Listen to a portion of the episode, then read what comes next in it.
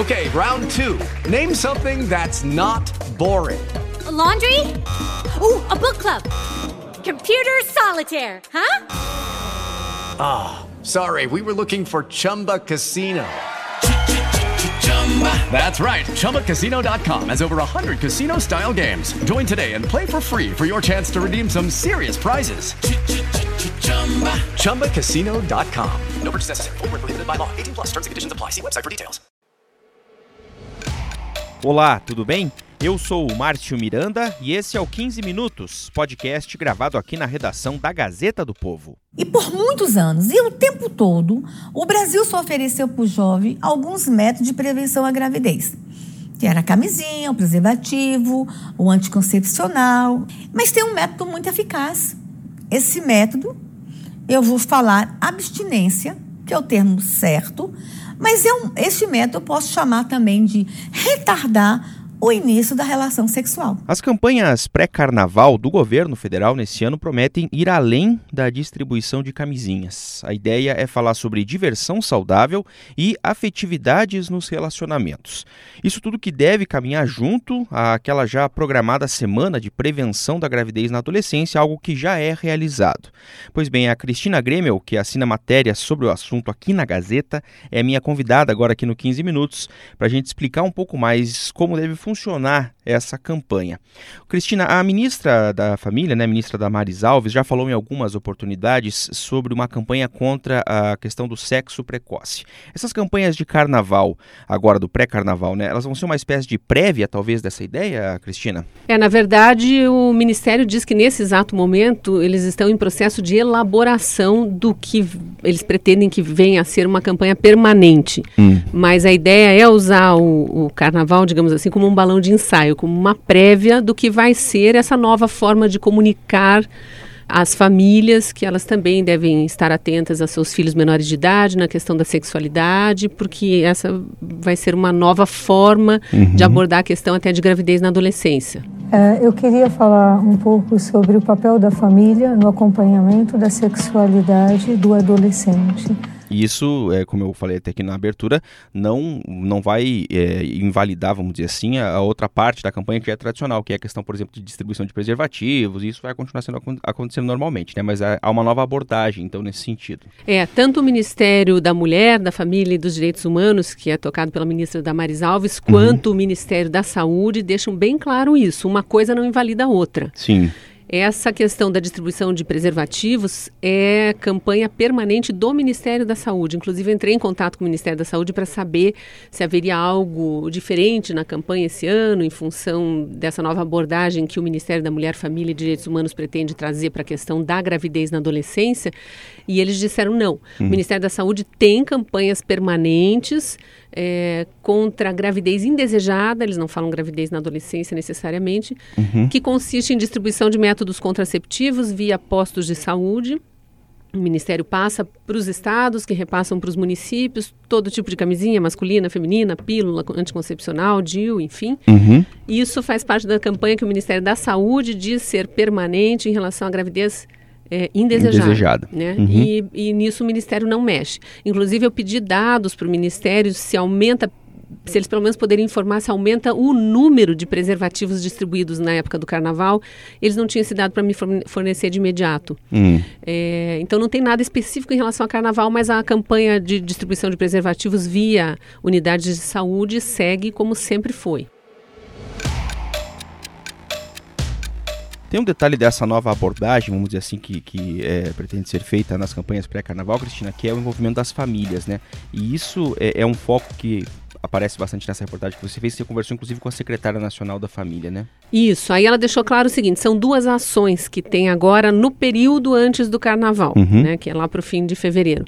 A primeira campanha que é, é, é, tocada pelo, pela Secretaria de Família, Secretaria Nacional de Família, é a campanha de combate à gravidez na adolescência, é a semana de prevenção, o nome oficial é Semana de Prevenção à Gravidez na Adolescência, que é uma semana que acontece sempre a partir do dia 1 de fevereiro. Uhum. Isso desde 2010, instituído por lei.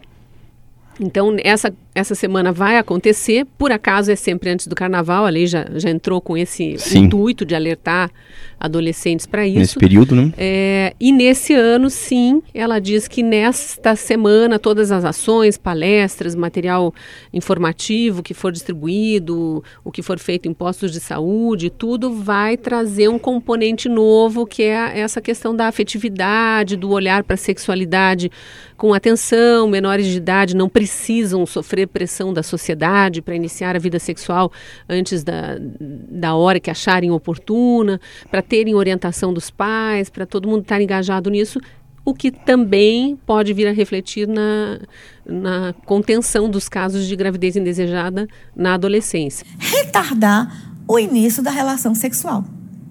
E trazer para a relação sexual, conversar com os jovens sobre sexo e afeto. As nossas adolescentes, em sua grande maioria, estão tendo relações sexuais por uma pressão social. Se você não tiver relação sexual, você não é linda, amada e desejada.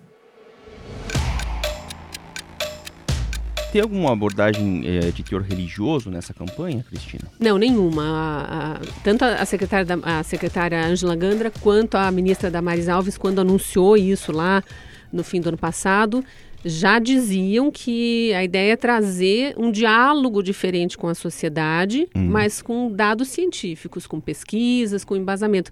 Só para complementar o que eu dizia antes, que uhum. faltou falar, eu dizia que eram duas coisas distintas. Uma era a semana de, de combate, de prevenção à gravidez na adolescência, e a outra é uh, uma campanha pré-carnaval, sim. Uhum. Isso da parte da Secretaria da Família, que vai consistir num vídeo divulgado nas redes sociais do Ministério.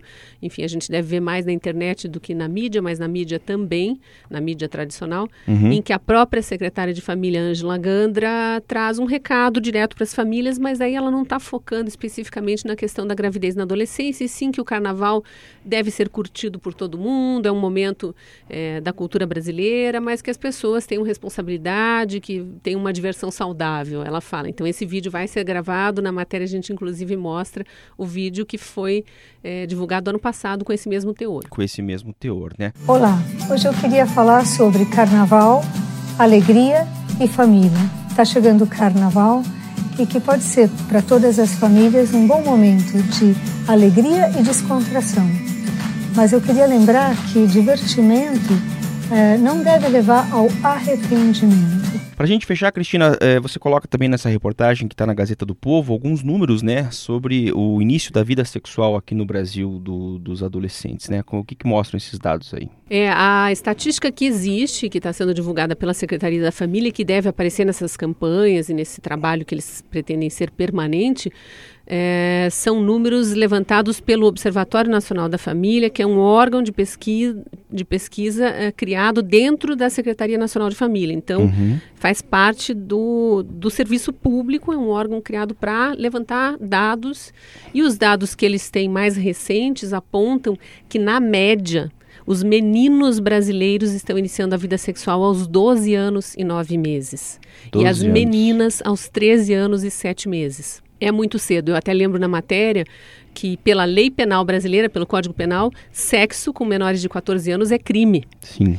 Então, ah, pode ter uma argumentação, ah, mas essas, esses adolescentes, eu chamaria até de crianças, né? Claro. Estão é, fazendo sexo entre si, é, mas aí eles estão completamente sem orientação. Né? Então, é, é isso que o Ministério quer alertar. Não tem cunho religioso, tem um tom de alerta, trazendo esses primeiros dados que já estão sendo divulgados, né?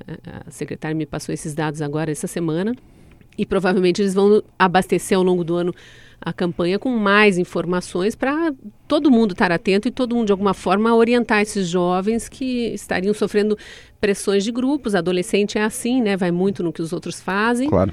E segundo a ministra Damares, isso já foi falado para ela, pra, é, por ela, em entrevistas até aqui para a Gazeta do Povo, há indícios de que por trás do suicídio de adolescentes especificamente está o sexo sem sentido. Hum, é. Então, é um problema, o componente né? afetividade ele deve vir com força e o Ministério quer envolver as escolas também nesse trabalho. Vamos ver o que acontece ao longo do ano.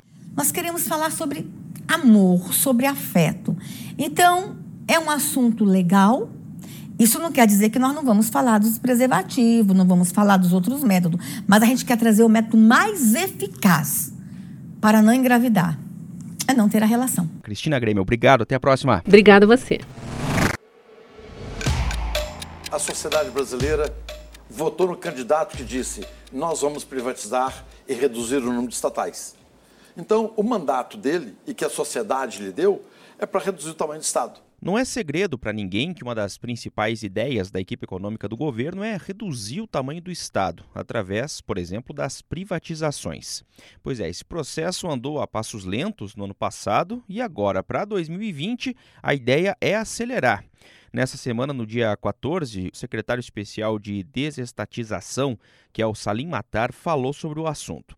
A editora de República da Gazeta do Povo em Brasília, a Jéssica Santana, acompanhou e vai nos ajudar aqui a entender no 15 minutos por que e como né, o governo pretende fazer esse processo de aceleração. Como esse ano de 2020, tá, nós vamos ter uma meta ousada para poder atingir em termos de valor e em termos de preço. Ô, Jéssica, o que o governo pretende fazer exatamente então para alcançar essa meta anunciada pelo Salim Matar de levantar 150 bilhões de reais em 2020, hein? Para alcançar essa meta, o governo pretende se desfazer aí ao longo de 2020 de 300 ativos, né?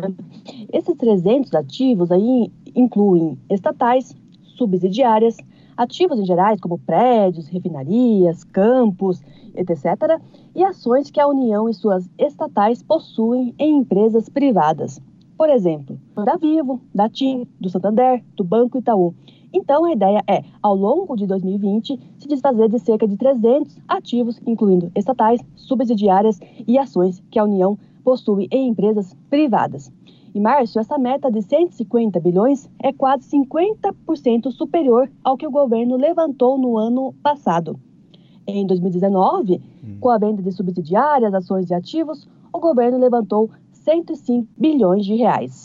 105,4 bilhões ano passado e 150 bilhões, então, este ano é a expectativa. Bom, em relação às privatizações, hein, Jéssica, qual é ou quais são né, as prioridades do governo? Pois é, mas no ano passado o governo não vendeu nenhuma estatal de controle direto, ou seja, aquela estatal que o governo é de fato o dono só houve a venda aí de subsidiárias, né, que são aquelas estatais ligadas a uma estatal mãe, como a Petrobras, a Caixa, o Banco do Brasil, etc. Então, a grande prioridade deste ano é vender estatais de controle direto. E a principal venda que o governo quer fazer neste ano é da Eletrobras, a estatal de energia elétrica. Caso a venda dela saia neste ano, o governo vai conseguir se desfazer de uma só vez de 210 empresas, porque a Eletrobras tem muitas subsidiárias empresas coligadas. Então, o governo quer vender a empresa principal da Eletrobras, mas como também as suas subsidiárias e coligadas. Só que a privatização da Eletrobras, Márcia, ela depende do Congresso. Hum. Ela precisa dessa autorização legislativa para sair de fato. O governo encaminhou no fim do ano passado, em novembro de 2019, um projeto para que o Congresso autorize a venda da Eletrobras. Sem essa atualização legislativa, relembrando, não dá para se fazer a venda da Eletrobras. Por enquanto, Márcio, esse projeto ainda não tramitou no Congresso. Ele está parado. Mas a expectativa do governo é que ele seja aprovado ainda no primeiro semestre deste ano, para que o governo consiga vender a Eletrobras, as suas subsidiárias e as suas empresas coligadas até novembro de 2020. Eu acho que esse Congresso percebeu também essa manifestação popular e é um congresso mais aderente, mais sensato, mais equilibrado. É, ô Jéssica, como é que fica a questão da privatização dos Correios, hein, tão falada também? Pois é, a privatização dos Correios, por enquanto, ela não, tá, ela não vai sair esse ano. Né? Segundo o secretário Salim Matar, a, previ a, a previsão né, é que os Correios só sejam privatizados no fim de 2021. Você pegou exatamente o correio, que talvez seja uh, mais uh, complexa, porque tem que, tem que quebrar o monopólio, o monopólio é constitucional, então tem que ter autorização do Congresso para vender. Além de precisar de uma autorização legislativa para vender os correios, a, a, o caso dos correios é um dos mais complexos, porque o serviço postal, que é prestado, prestado pelos correios, né, que é o serviço de cartas, ele está previsto na Constituição. E segundo a Constituição Federal, o serviço postal é um monopólio da União, ou seja, a União é que tem que prestar esse serviço postal. Então, o governo agora está na fase de estudos, né? O, no ano passado, o governo contratou aí consultorias, é, inclusive o BNDES, para fazer estudos para saber como quebrar esse monopólio, como realmente deixar que a União deixa, é, mudar a Constituição para que a União não seja mais a detentora do monopólio do serviço postal. Quebrando esse monopólio, assim o governo consegue fazer a venda da estatal. Então, por enquanto, Márcio, a privatização dos Correios ainda está em fase de estudos, mas, segundo o secretário Salim Matar, a ideia do governo é sim vender os Correios e ele acredita que isso só vai ser possível no fim de 2021. O Banco do Brasil, a Caixa Econômica e a Petrobras não serão privatizados. E os Correios? Os Correios serão privatizados. Jéssica Santana, editora de República da Gazeta em Brasília. Obrigado, Jéssica. Até a próxima. Obrigada, Márcio. Até. Terminando aqui mais um 15 minutos, o podcast da Gazeta do Povo. Hoje você ouviu durante a minha conversa com a Jéssica Santana alguns trechos de uma entrevista dada em setembro do ano passado pelo secretário especial de desestatização do governo federal, o Salim Matar, ao programa Canal Livre da TV Bandeirantes. Você também ouviu trechos da conversa que ele, Salim Matar, teve nesta semana com jornalistas, trechos estes que foram publicados no canal do site O Antagonista no YouTube. Eu lembro que o 15 Minutos conta com a participação do Moreno Valério e da Jennifer Ribeiro na produção, a montagem do Leonardo Bestloff e a direção de conteúdo do Rodrigo Fernandes. Eu sou o Márcio Miranda e agradeço muito a sua companhia. Até mais!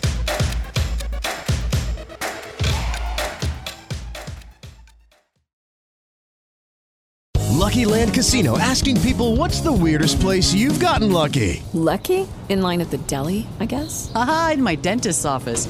More than once, actually. Do I have to say? Yes, you do. In the car before my kids' PTA meeting. Really? Yes. Excuse me, what's the weirdest place you've gotten lucky? I never win and tell. Well, there you have it. You can get lucky anywhere playing at LuckyLandSlots.com. Play for free right now. Are you feeling lucky? No purchase necessary. Void where prohibited by law. 18 plus. Terms and conditions apply. See website for details.